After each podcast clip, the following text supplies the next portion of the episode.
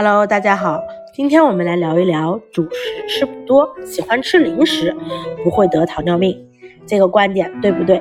有些人认为预防糖尿病，平时主食少吃就多吃蔬菜，结果吃了太多的蔬菜色拉，反而因为蔬菜上浇了厚厚的一层色拉油，使得摄量的热量过多。看电视时不停地吃休闲零食，为了减肥光吃菜。不吃饭，这些呢都是错误的。糖尿病正日趋年轻化，吃零食呢已经成为了发病的重要因素。过量食用、只吃不动，都可能成为糖尿病及其并发症的诱因。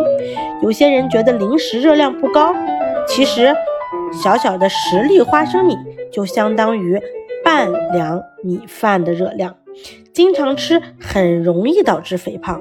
所以，预防糖尿病的最好方法就是管住嘴，迈开腿，少吃零食，多做运动。